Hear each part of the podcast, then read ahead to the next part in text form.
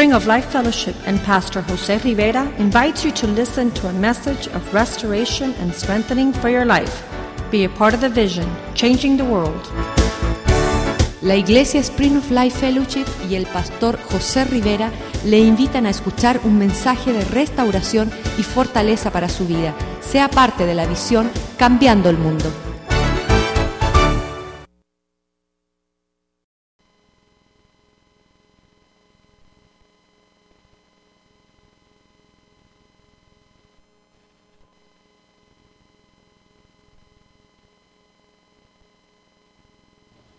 Aleluya.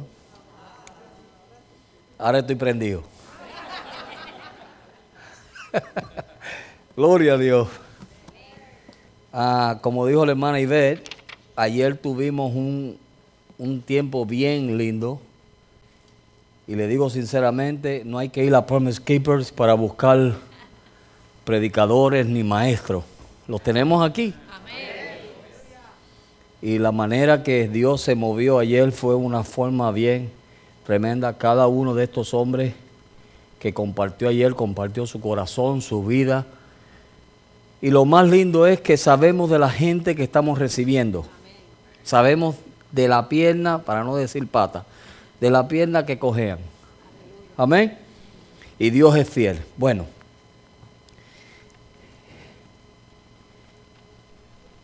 Felicidades a los padres. Dios les bendiga a todos. Amén. Amén.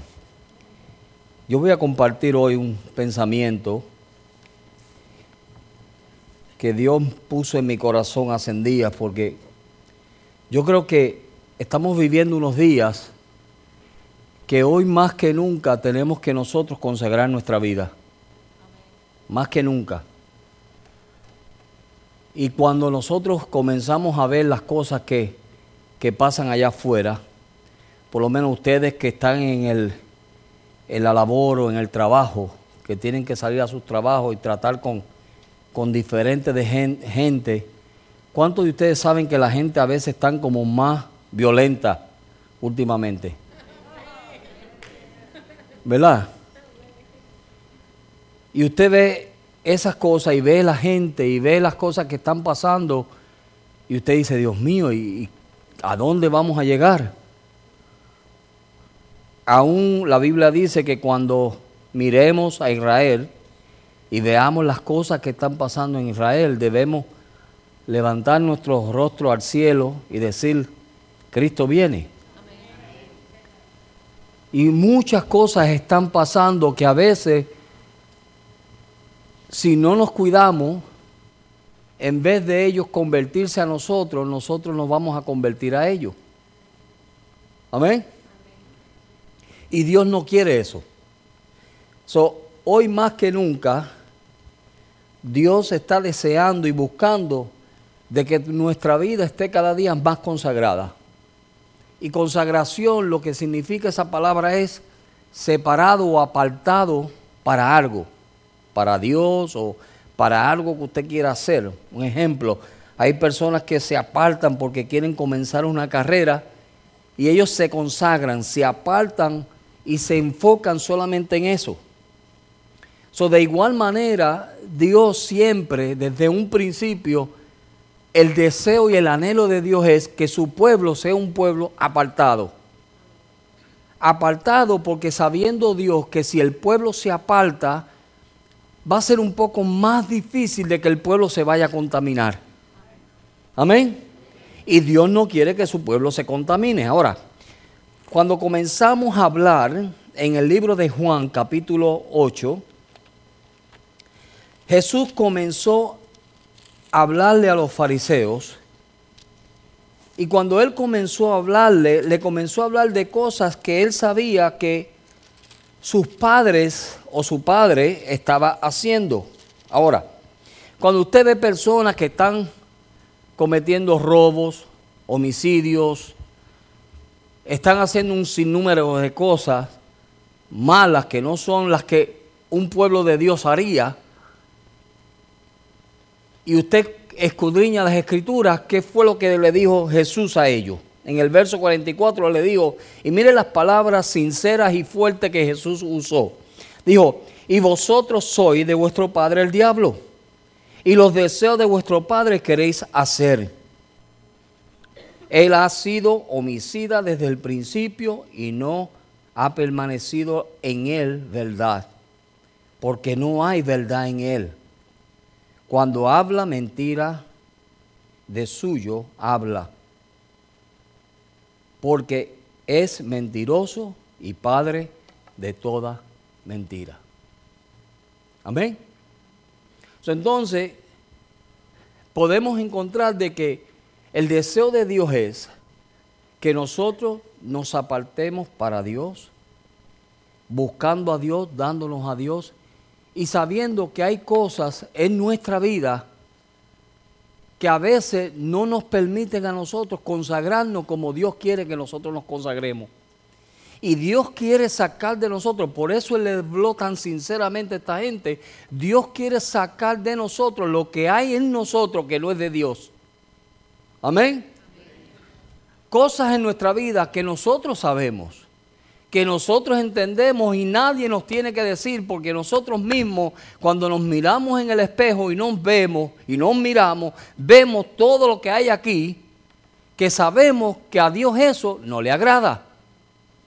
¿verdad? Pero seguimos y las echamos a un lado y seguimos caminando este camino y seguimos echándolas a un lado y nunca tratamos con ellas como Dios quiere que nosotros tratemos. Ahora, cuando esas cosas están en nosotros, entonces estamos separándonos, escuchen bien, nos estamos separando para otro Padre, no el Padre nuestro. ¿Me están entendiendo? Cuando esas cosas están en nuestra vida, entonces ya no estamos andando conforme al Padre que envió su Hijo para derramar su vida por nosotros. Y en ese caminar, Dios comienza a tratar con cada uno de nosotros con el propósito de podernos llevar a un nivel más alto de lo que nosotros tenemos. Porque yo comenté ayer con el grupo de ayer y yo le dije a ellos que hay personas en este caminar que son mediocres y les gusta y todo lo que hacen es bueno. ¿Verdad que sí? Pero el enemigo de lo bueno es lo mejor. Y Dios quiere lo mejor para nosotros. Amén. Y como Dios quiere lo mejor para nosotros, entonces Dios nos pone en un camino en donde en ese camino vamos a comenzar a caminar y Dios va a comenzar a mostrarnos a nosotros en qué faltamos y por qué suceden tales cosas. ¿Por qué tú te preocupas tanto? ¿Alguien sabe la respuesta de eso? ¿Cuántos aquí se preocupan? Nadie. Todos me están preocupando. Pero ¿por qué nos preocupamos tanto? Ah, ¿Quién lo dijo? ¿Quién lo gritó? Aleluya. Amén. Ahora, cuando usted lee en el libro de Lucas, capítulo 7, hay un hombre aquí, capítulo 7, ¿verdad? Mire lo que dice. Verso 18 dice, los discípulos de Juan, le dijeron, a, ver, los discípulos de Juan le dijeron las buenas de todas las cosas y llamó Juan a dos de sus discípulos y los envió a Jesús para preguntarle, ¿eres tú el que había de venir o esperaremos a otro? Ahora, vamos a ver un poco de Juan. Porque Juan fue el hombre que dijo, yo no soy capaz ni de atar el calzado de su pie. ¿Verdad? O desatar el calzado de su pie. Ese fue Juan. Juan fue aquel que dijo, he aquí el Cordero de Dios que quita el pecado del mundo. Ese fue Juan, ¿verdad que sí? Juan fue aquel que cuando vio a Jesús entrar en las aguas bautismales, él le dijo, no, no debe hacerlo yo debo ser bautizado por ti. ¿Verdad que sí? Ese fue Juan. Pero entonces, Juan había tenido todas esas experiencias. Dios lo puso en su caminar y Dios comenzó a tratar con Juan. Porque muchas veces nuestras confesiones varían. Un día decimos, no hay, nadie me va a conmover así a mí ahora, como dijo el salmista, ¿verdad que sí? Ahora sí que nadie me mueve de aquí, aquí sí que yo estoy firme, ¿verdad? Pero entonces el salmista dijo eso una vez, pero no lo dijo dos veces. Porque después cuando Dios se apartó de él y, y, él sintió que la presencia de Dios se había ido, ¿sabe lo que dijo él? Señor, ¿por qué estás tan lejos de mí? En medio de mi tribulación, ¿por qué te apartas? La confesión cambió. Juan fue un hombre que estuvo confesando todo lo positivo acerca de Jesús. Pero entonces cuando vino el tiempo difícil, el tiempo de la prueba, el tiempo donde Dios lo iba a llevar a un nivel más alto en su caminar con Dios o en su fe, ¿tú sabes lo que sucedió? Que comenzaron las dudas y las preguntas. Y cuando estaba en la cárcel, ¿Cuál fue la pregunta de él? En vez de decir, Señor, tú eres fiel, tú eres aquel que yo vi, tú eres el Cordero de Dios que quita el pecado del mundo. Señor, tú puedes hacer lo imposible. En vez de él hacer eso, ¿tú sabes lo que él hizo? Llamó a dos de sus discípulos y le dijo, vayan y vean y pregunten a ver si ese Jesús es el que va a venir. O mira a ver si hay que esperar otro. O mira a ver si es verdad de que todo esto que yo he dicho a lo mejor es verdad. Porque cuando estamos donde Dios nos pone para ver cómo está tu nivel, porque mira, todos nos vemos lindos aquí, ¿verdad que sí? Todos nos vemos lindos y todos tenemos fe y uh, adelante. Ajá, hasta que Dios te prueba. Amén hasta que Dios nos pasa por donde nos tiene que pasar, porque la fe es como el oro que tiene que ser probada por fuego. Aleluya. Y como tiene que ser probada por fuego, Dios quiere ver para que cuando venga la tormenta y los vientos y las inundaciones y toda esa casa, tu casa no se caiga. Y de la única manera que Dios va a poder hacer eso y lograr eso en tu vida es si Dios te pasa por donde te tiene que pasar, por el camino que Dios ha preparado para llevarte a otro nivel. Porque esto es un lugar de crecimiento. En la vida cristiana, cuando la vemos como que es un medio que Dios está usando, mira, todas las cosas que nos pasan a nosotros, no lo miremos con nuestros ojos carnales, veámoslo como que todas las cosas que nos pasan a nosotros es Dios obrando en nuestra vida. Y cuando tú ves el Evangelio y tu caminar en Dios así, de esa manera, entonces no hay tristeza, no hay desánimo, no hay duda. ¿Sabe por qué? Porque Dios está metido en todo. Amén. Y cuando Dios está metido en todo, mira, no importa que venga alguien y te regale un manto de colores y que tus hermanos te tiren en un hoyo y te vendan como, como esclavo. No importa. ¿Sabe por qué? Porque Dios está en el asunto. Mire qué tonto eran los hermanos de José. Pensar que ellos eran los que estaban en la broma. No, era Dios.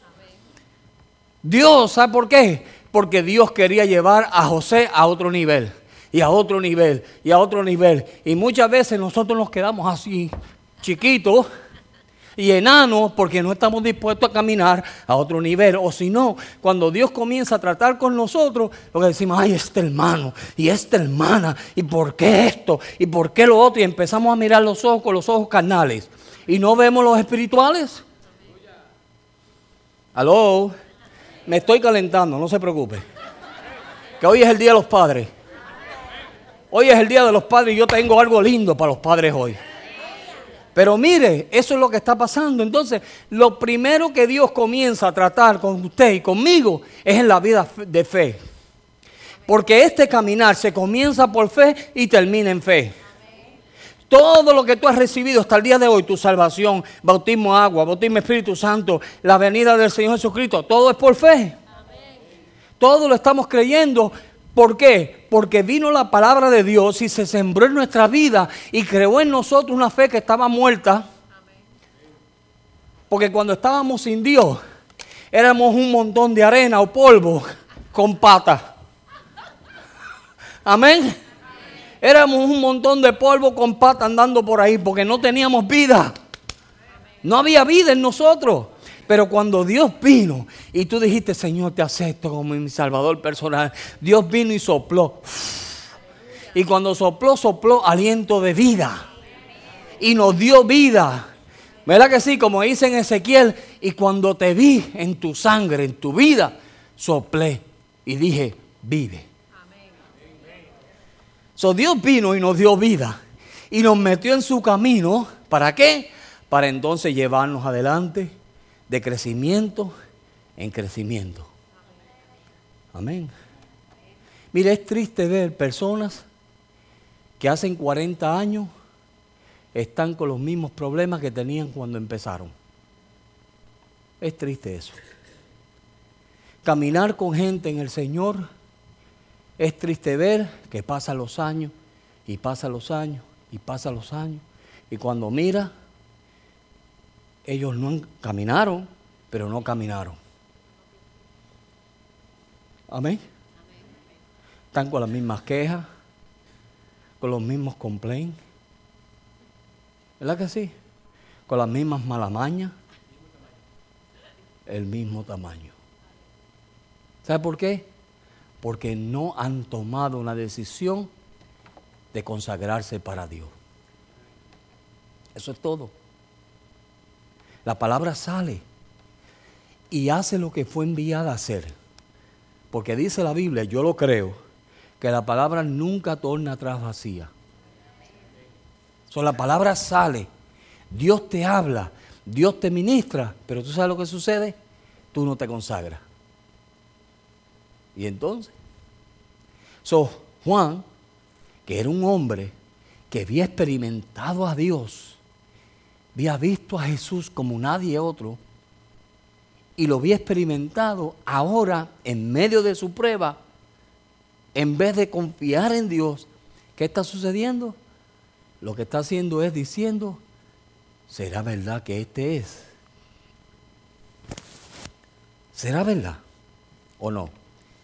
Y si buscamos el libro de Ruth, está después de jueces. Después de jueces está Ruth, un libro pequeñito. En el capítulo 1 vemos que las cosas van de mar en peor. Y todo el plan de Dios. ¿Verdad que sí? ¿Cuántos creen que usted está en el plan de Dios? Déjeme ver las manos de todos los que creen que están en el plan de Dios. O sea que de ahora en adelante usted no se va a quejar más. Amén ni usted va a dudar más, porque estamos en el plan de Dios. Amén. Aleluya. Ve cómo los agarro yo. Como estamos en el plan, mire lo lindo, ¿usted sabe lo lindo de José? Que en todo su caminar, como él sabía en quién él había creído, y él sabía que su vida estaba en las manos de Dios, él pudo al final de todas las cosas decirle a sus hermanos, mira, lo que ustedes pensaron en hacerme mal a mí, Dios lo cambió para bien. Para que ahora ustedes sinvergüenza, ¿ah? no le dijo así, pero se lo estoy añadiendo yo porque eran unos sinvergüenza. ¿Verdad que sí? Para que ahora ustedes que están hambrientos, que no han crecido nada, que han pasado de mar en peor, ahora Dios me use a mí para bendecirlos a ustedes. Miren el plan de Dios, qué lindo. ¿Verdad que sí? La gente piensa que con hacernos la vida imposible a nosotros se están ganando la gran cosa y no saben que lo que están ganando somos nosotros. Tú no sabes cada vez que alguien te hace algo, o tú escuchas que dicen algo, o te hacen pasar un mal rato, dale gloria, levanta tus manos al cielo y dile gracias Señor Gracias, Padre, porque Él no sabe lo que está haciendo. Aló. Él no sabe lo que está haciendo. Pero como tú sabes que tu vida está en las manos de Dios, tú sabes. Amén. Y tú sabes lo que Dios está haciendo. Dios lo está usando poderosamente. para tratar contigo, para darte a ti un crecimiento, para bendecirte a ti, no a Él, a ti. Porque la bendición es para nosotros. Amén. Y como nosotros somos aquellos que estamos guardando su palabra, y entonces, ¿tú sabes lo que sucede? Las bendiciones nos persiguen. Ahora, hay personas que son como Olfa. Olfa cuando vio que la cosa se puso difícil, el suegro se murió, el esposo se le murió y Noemí, esta vieja no me va a poder ayudar. Así que mira, me voy.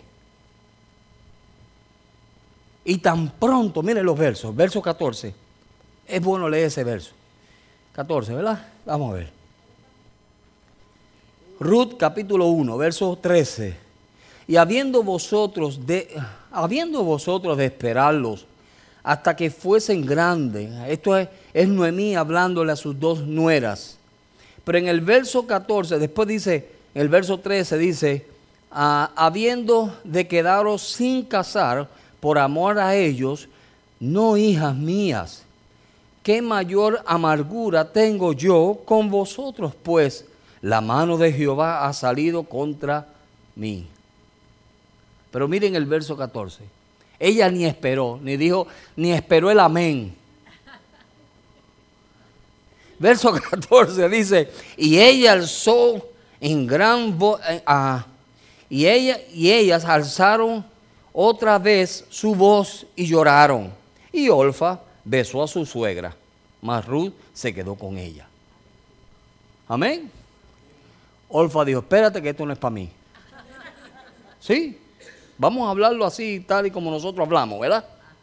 Eso fue lo que ella dijo. En otras palabras, yo mucho he soportado. Este se murió, bastante le soporté. Ahora con esta señora no sé cómo me va a ir.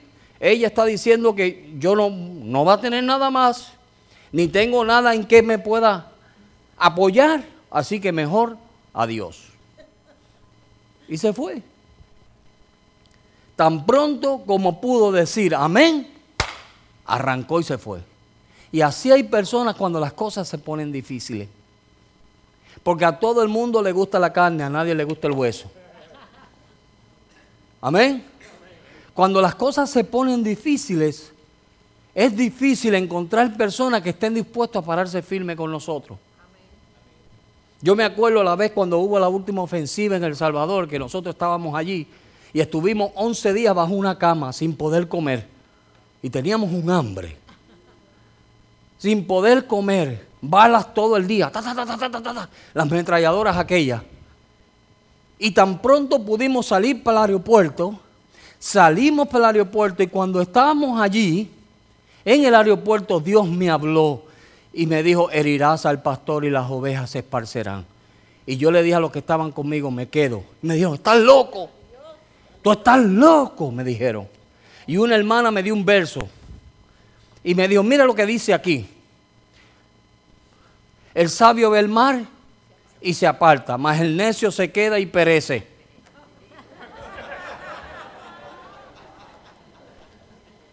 Pero claro, todas las olfas buscan versos para justificarse ellas. Amén. Y rápido buscan versos.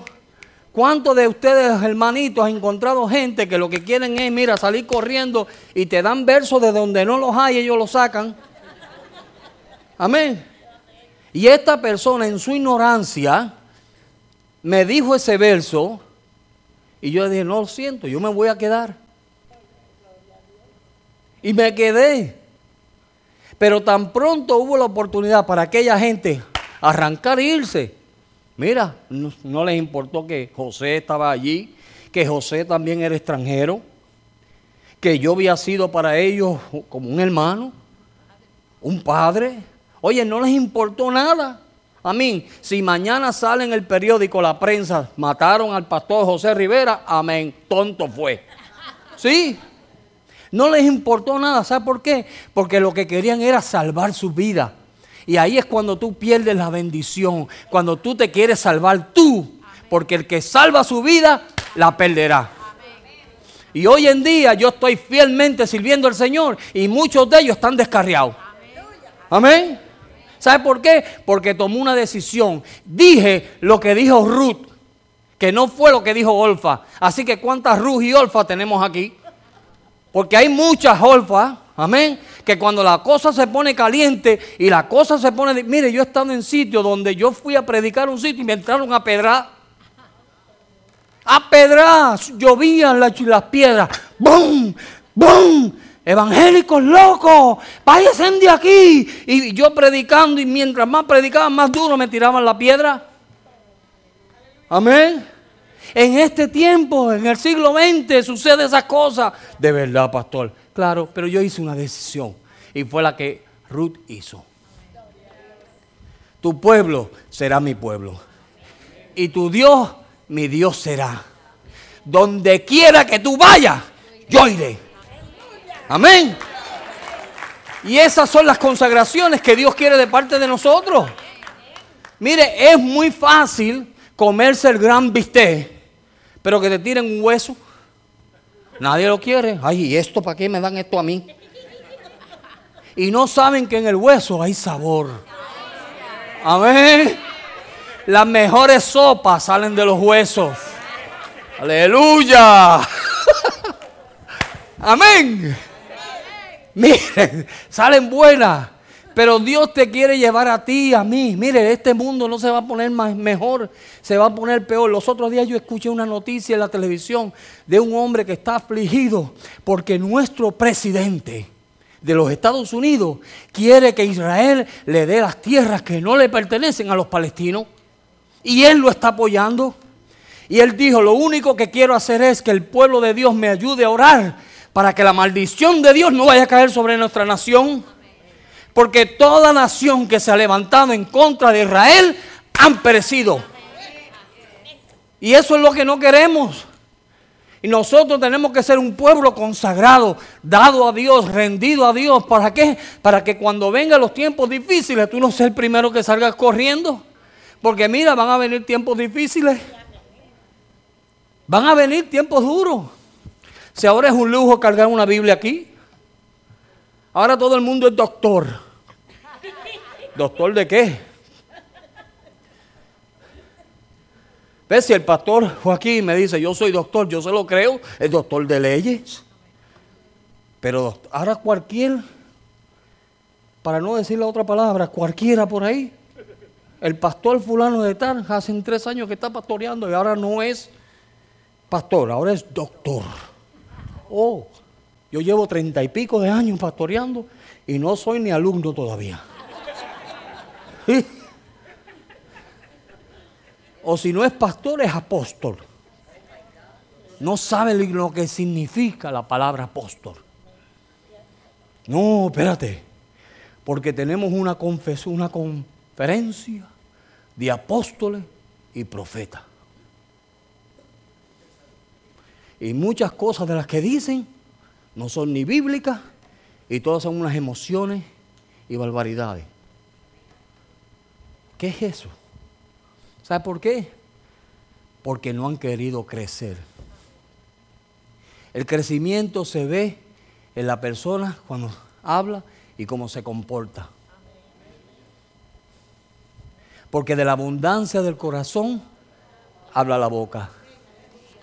Amén. Y hay personas que hablan que yo a veces digo, Dios mío, ten misericordia, papá. Y él se cree apóstol. Ok. Pero eso es lo que está pasando hoy en día. ¿Sabe por qué? Porque para poder... Mira, hay personas que no tienen ni, nunca han tenido un título y tienen que ponerse un título. Esa es la forma más fácil de obtener un título. No es de comprarlo por internet. Es de simplemente decir, yo soy yo de ahora en adelante soy el doctor Rivera. ¿eh? Porque es el engaño que el mundo trae. Mira, Pablo decía, yo cuando vine a vosotros, no vine ni con título ni con palabrería. Amén. Yo no vine diciendo yo soy doctor fulano de tal. Ah, ah. ¿Sabe lo que yo vine? Yo vine en el poder de Dios. Y ustedes son mi carta. Mi vida la conocen ustedes porque ustedes la han leído. Eso dijo Pablo. ¿Cuál es la mejor referencia? Referencia que uno puede dar. Es el testimonio de uno. Tú eres lo que eres por la gracia de Dios. Amén, hermano. El título ni te da ni te quita. Pero tu vida es un testimonio. Tu caminar es un testimonio. Tu manera de hablar es un testimonio. Amén. Y cuando nosotros caminamos como Dios quiere que nosotros caminemos, mira, lo que Dios anhela es que haya muchas Ruth. Muchas Ruth. Muchas. Amén. Que puedan tener eso no solamente en su mente o, o memorizado en su corazón. De que no importa lo que pase, yo estoy con el Señor. Yo estoy donde Dios quiere que yo esté. Y cuando nosotros no crecemos en Dios, cometemos errores. Y Dios nos va enseñando, mire, Abraham cometió error, Lot cometió error. Todos los siervos de Dios, hombres, hombres grandes de Dios, cometieron errores. Pero lo lindo fue que tuvieron un corazón dispuesto a tornarse a Dios y decir, Señor, yo me voy a apartar para ti, para que entonces no vuelva yo a cometer ese mismo error. Yo me acuerdo cuando el Señor me mandó a mí al Salvador, unos hermanos animados, ay no, pastor, usted tiene que ir conmigo a, Honduras. Y me llevaron por Honduras. Y me treparon en un monte allá arriba. Y dice, Dios mío, ¿qué yo hago aquí? Y de momento un día, escucho yo un burro llorando. Y como gritaba el burro aquel, llorando el burro. Y yo decía, ese soy yo. Porque en mi espíritu en mi espíritu Dios me decía, yo no te llamé a ti a venir a Honduras. Yo en ningún momento te dije a ti que fuera Honduras. Yo te dije a ti que fuera El Salvador, no a Honduras. Amén. ¿Y cuántos de nosotros Dios te ha dicho, haz una cosa y tú haces otra? Aló. No, pero eso no es aquí. Yo estoy hablándole a la congregación equivocada. Pero mi experiencia fue que, mira, cuando yo llegué a El Salvador, desde el momento que yo pasé El Salvador, vino una gracia y una unción que yo mismo me quedaba asombrado de las cosas que Dios hacía. Yo mismo, cuando yo veía, cuando yo vi a Dios, un hombre que estaba en una hamaca, con dos llagas en los pies, y me pidieron que fuera a orar por él. Y cuando yo fui oré por aquel hombre, se le quitó la fiebre y las llagas con mis propios ojos delante de Dios se lo digo, con mis propios ojos yo comencé a ver cómo esas llagas comenzaron a cerrar, a cerrar, a cerrar, a cerrar, hasta que se desaparecieron. Y cuando yo vi eso, yo mismo, miren, miren, le estoy siendo sincero, yo mismo digo, uy, ¿y esto? Yo mismo me sorprendí. Yo mismo me sorprendí. Y entonces, por el ánimo y por las cosas que estaban viendo que Dios estaba haciendo. No era yo, era Dios. Vienen y me dicen, pastor, tenemos que ir a Honduras. Ese fue el error más grande que yo cometí. Se me fue la unción. Se me fue la gracia. Se apartó. Fue como coger y hacer así. Y cuando yo me veo en aquel monte en Honduras, y no tengo nada en contra de Honduras, pero en ese momento Dios no me quería en Honduras. ¿Dónde Dios te quiere a ti que tú no estás? Por eso es que están pasando las cosas que están pasando. Amén. Por eso es que nos pasan las cosas que pasan. ¿Sabes por qué? Porque Dios te quiere aquí. Dios te quiere en El Salvador y tú estás en Honduras. Y en Honduras, mira, ni un mosco se, se sanó. Me llevaron a orar por una endemoniada y la endemoniada se quedó más endemoniada que lo que estaba, porque no pasó nada. No pasó nada. ¿Fue Dios? No, no fue Dios, fui yo que yo no estaba en el lugar que Dios me quería. No hicimos, mire, Cuando regresamos no hicimos más que pisar territorio salvadoreño y dos almas se convirtieron en, en la frontera del Salvador. Y volvió la gracia y volvió la unción. ¿Verdad que sí, Raúl? ¿Cómo era aquello allí? Fuego. Era fuego. Mira, Rafa Casola, Rafa Casola, ustedes conocen a Rafa Casola, ¿verdad? Rafa Casola recibió el Espíritu Santo en El Salvador. Que Dios hizo grandes cosas porque Rafa Casola recibió el Espíritu Santo en El Salvador. Amén.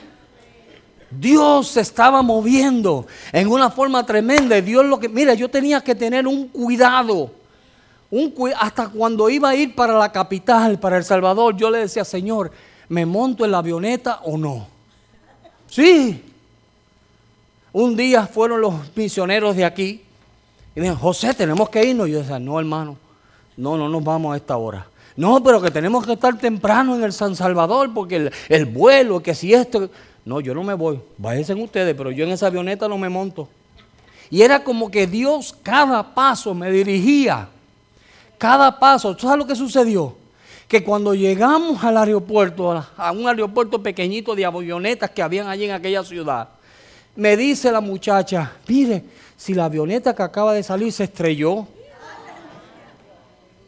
Y yo los miré y yo le dije, ve, hay que esperar en Dios. Cuando tú estás donde Dios quiere que tú estés, mire, y eso es un deber de todos nosotros, de todos ustedes. Es un deber de usted continuamente estarle diciendo, Señor, ¿dónde tú quieres que yo esté? Señor, ¿dónde tú quieres que yo vaya? Eso es andar en el Espíritu. Andar en el Espíritu no es así. No, el Espíritu es simplemente decirle, Señor, ¿qué tú quieres que yo haga? ¿Qué es lo que tú deseas de mí? Voy a tal lugar. Tienes todos tus planes, pero se los diste a Dios antes de salir de tu casa. No, Señor, fíjate que voy para allá y sígueme, porque voy para aquí, para allá, para allá. Y Dios dice, espérate un momento, yo no te tengo que seguir a ti. ¿Quién eres tú? ¿Quién somos nosotros para que Dios nos siga? Entonces, cuando Dios está, Dios nos guarda. Un día me monté en una guagua en, San Salvador, en la capital. Y viene un muchacho y se monta con un, un furrón. Y yo, inocentemente, y empieza a decir, le dice a la gente, oiga, todo el mundo bájese de la guagua. Y yo dije, ¿qué, ¿qué pasará? Dije yo inocentemente, yo le dije al muchacho que estaba con el galón, yo le dije, oye, ¿y cuándo nos vamos a volver a montar? Bájese, me dijo, bájese, bien molesto. ¿Sabes lo que él iba a hacer? Echarle gasolina a la guagua para quemarla. Y allí mismo, de momento, yo esperando para volverme a montar en la guagua. Y cuando yo vi la jugada, crucé la calle y de momento aquella guagua hizo ¡boom! y explotó en medio de la ciudad. Pero tú sabes lo que me guardó. De que yo quería estar donde Dios estuviera y Dios no estaba dentro de esa guagua. Amén. Dios nos cuida. Dios nos encomienda, nos dirige. Dios nos lleva. Está de nuestra parte consagrar nuestra vida para Dios. Ayer el hermano Kenny compartió acerca de un programa que hay en la, televisión americana. Se llama Ed Bundy. Mary Children. Casado con niños. Es un tipo que es lo más, para mí es lo más desagradable. Un vago, que la manera que hacen el show ese, yo no sé ni cómo es que la gente puede mirar eso. Pero la parte que él ayer mostró, que a mí me sorprendió, fue de que este hombre, estaban, haciendo, estaban dando un show, de que este hombre llega a su casa, está solo él, sin hijos, sin mujer, sin nadie. Y él se sentía como que él era el rey de la casa.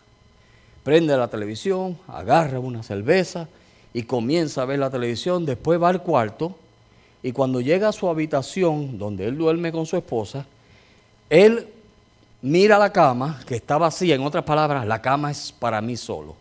¿Ah? Y miren la señal que él hace en un programa de televisión. Él viene, llega y hace esta señal. Mira hacia el lado donde está la esposa, donde se supone que la esposa se acuesta y hace... Y sigue y se acuesta en su lado. ¿Qué le estaba enseñando ahí?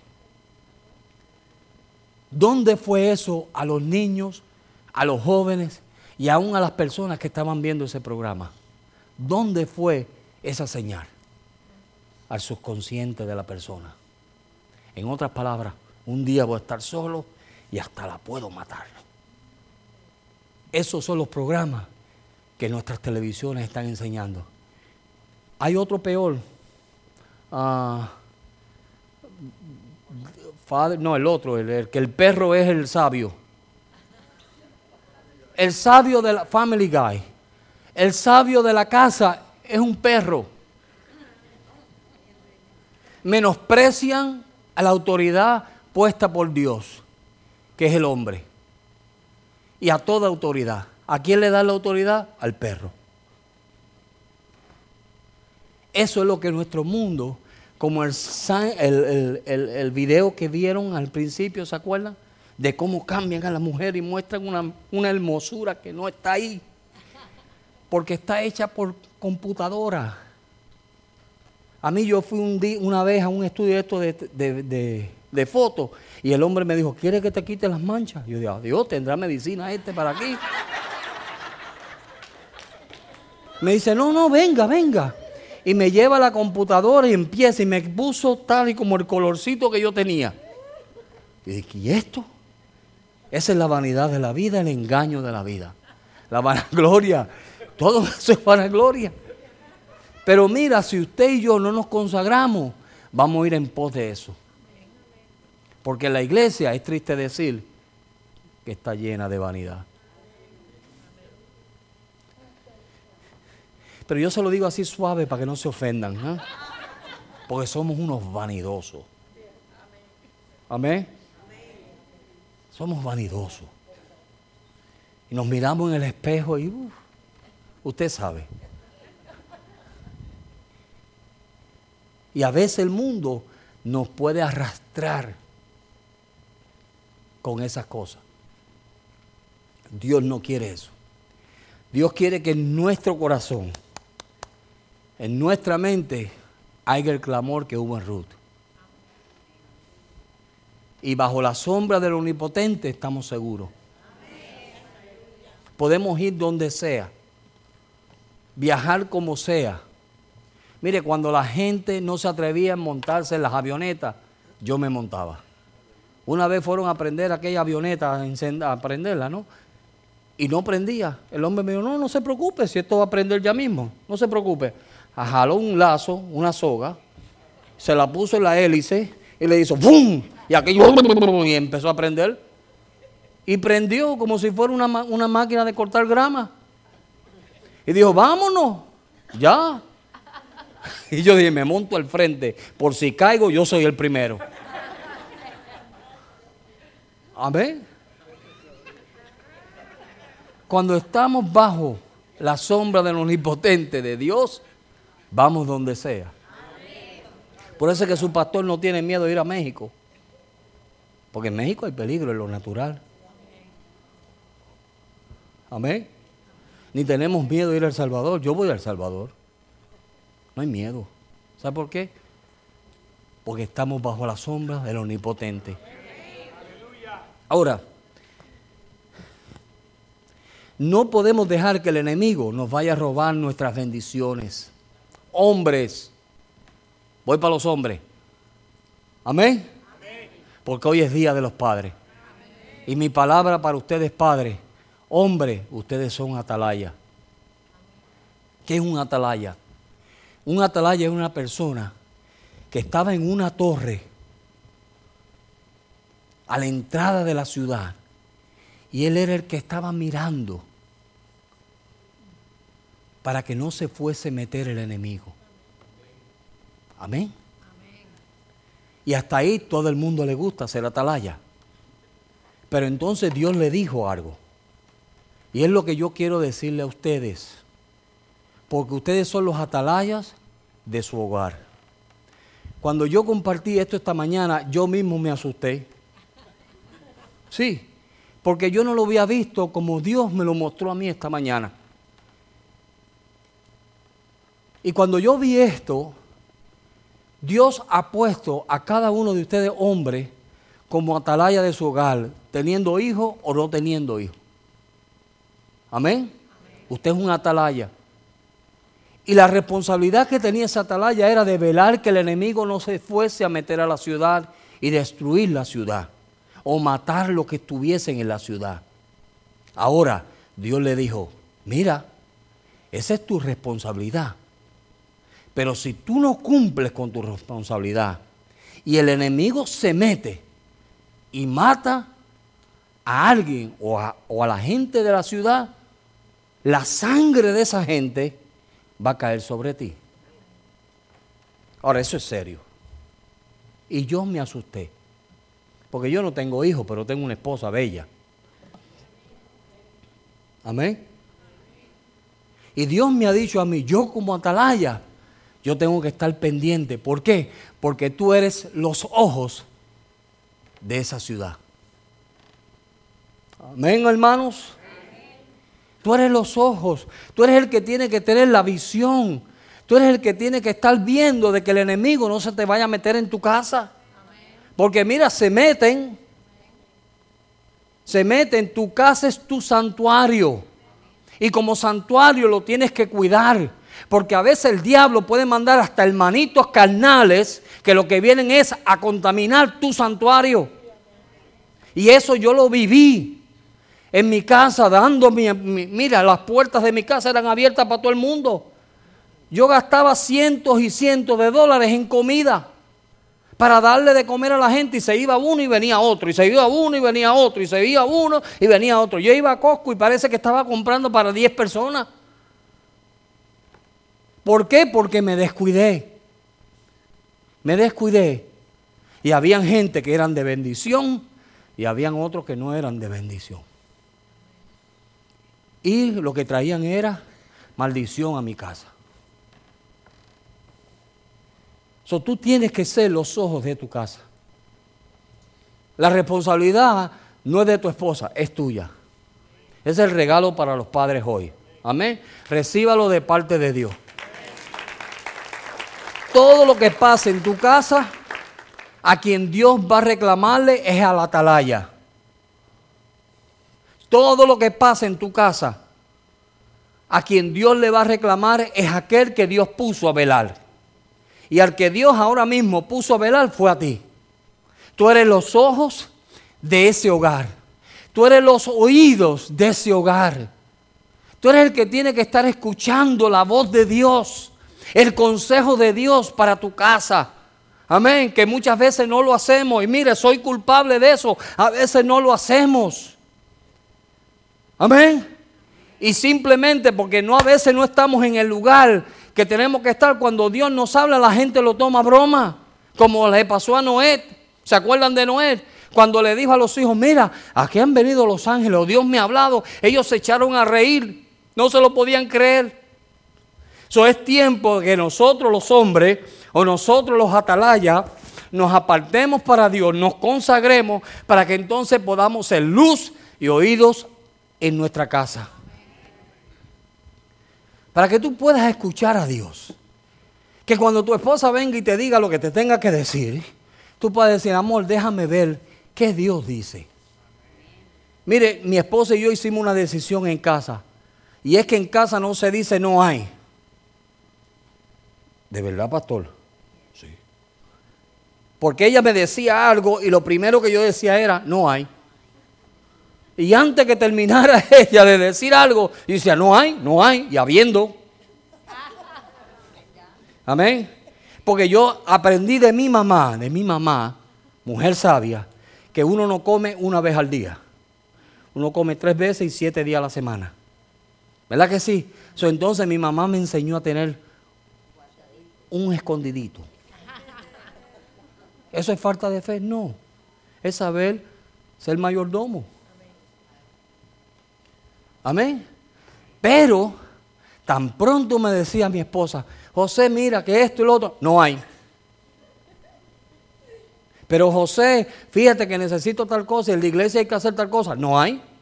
Dile al pastor, no hay, no hay, no hay, no hay. Y no hay. ¿Cuántos son así? Yo soy el único, ¿verdad? Gracias, Señor. Se lo estoy confesando a ustedes, no hay. Eso yo decía. Y un día Dios me trajo una convicción tal que yo dije, se acabó. Aquí en mi casa no se dice no hay.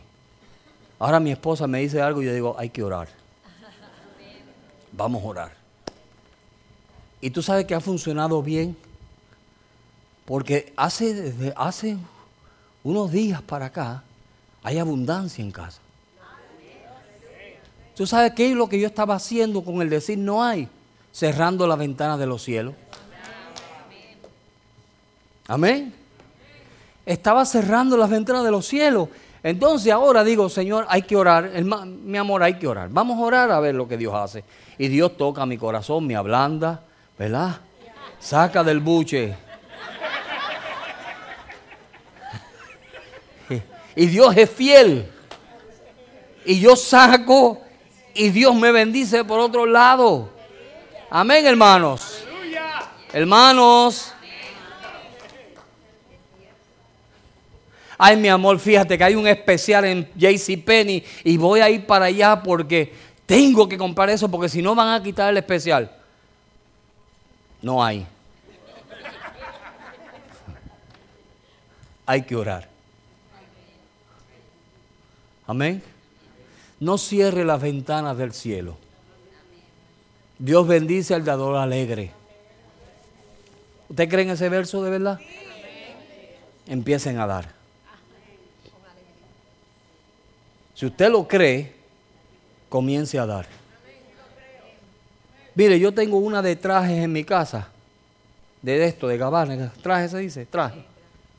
Que tengo hasta para regalar. Y he regalado un montón, ¿verdad, Marcela? Regalado un montón. Y cada vez que regalo, me viene otro.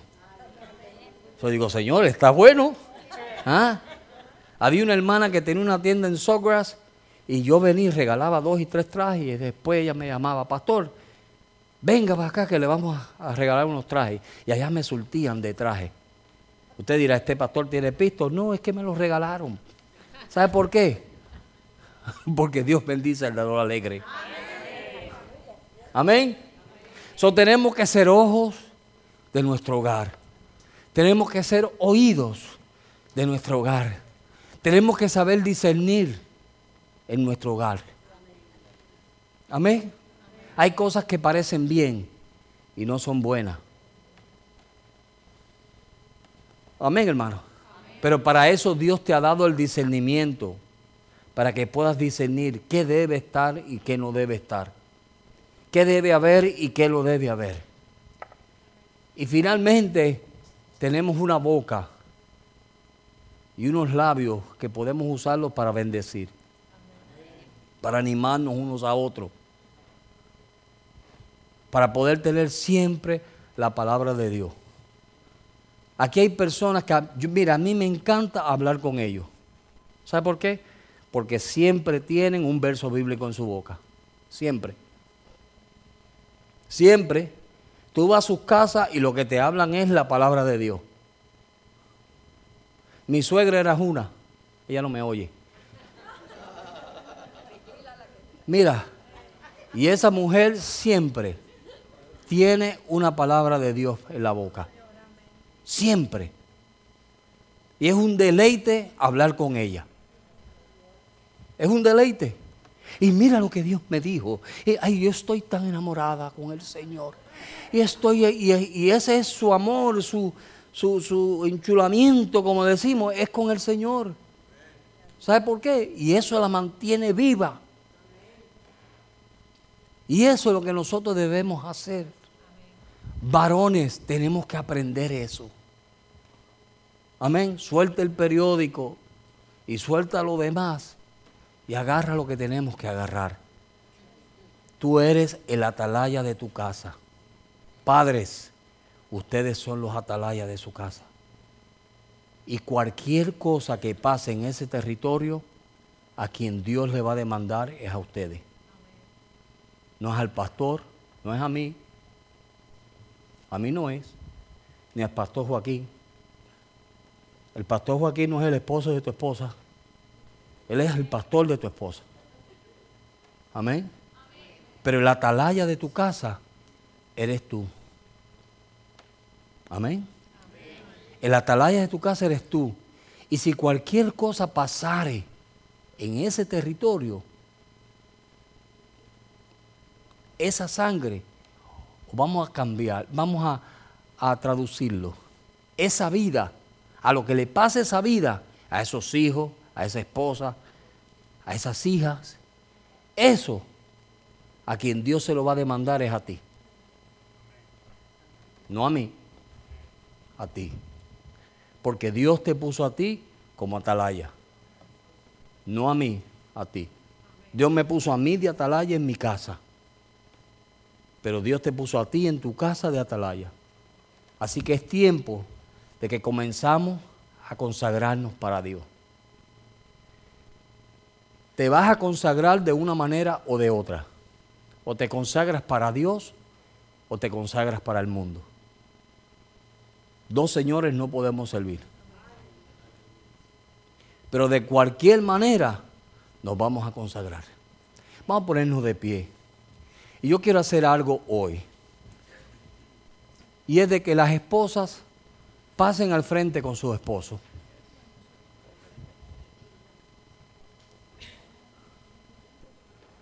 Si su esposa está aquí con usted, esposo, atalaya, pase al frente. Y hoy vamos a hacer algo diferente. Yo voy a pedir que las esposas van a orar por sus esposos. Amén. Usted le va a imponer las manos a su esposo. Usted puede orar por él mejor que yo. Usted conoce sus debilidades, usted lo conoce mejor que yo. Mejor que todo el mundo lo conoce usted, ¿verdad que sí? Usted sabe si él tiene fe o no tiene fe. Usted sabe si él es fiel o no es fiel.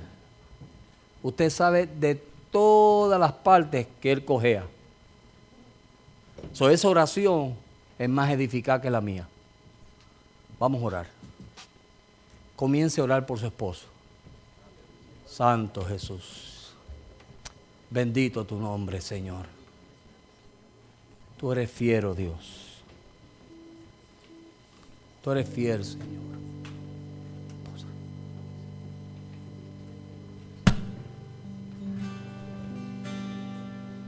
Aleluya. Aleluya. Gloria a tu nombre, Señor.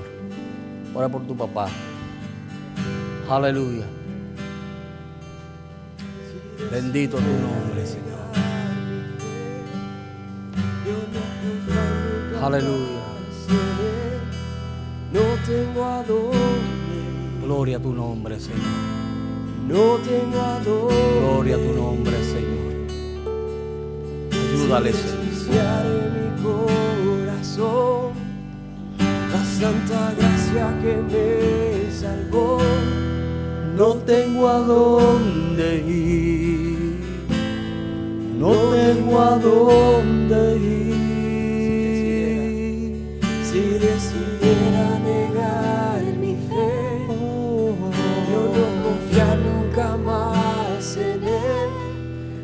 Tengo a dónde ir. No tengo a dónde ir. Si despreciare mi corazón, La santa gracia que me salvó. No tengo a dónde ir. No tengo a dónde ir. Convencido sin tu amor se acabarían mis fuerzas. Y sin ti mi corazón sediento se muere, se seca. cerca de ti.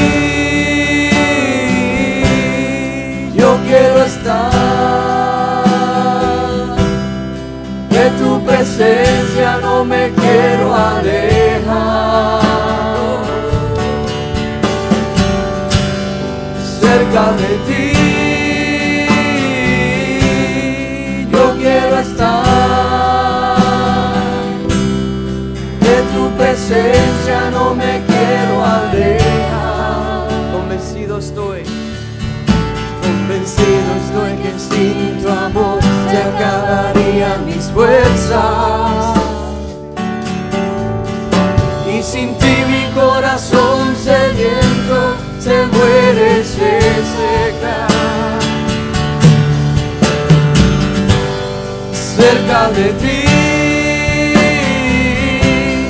yo quiero estar. De tu presencia no me quiero alejar.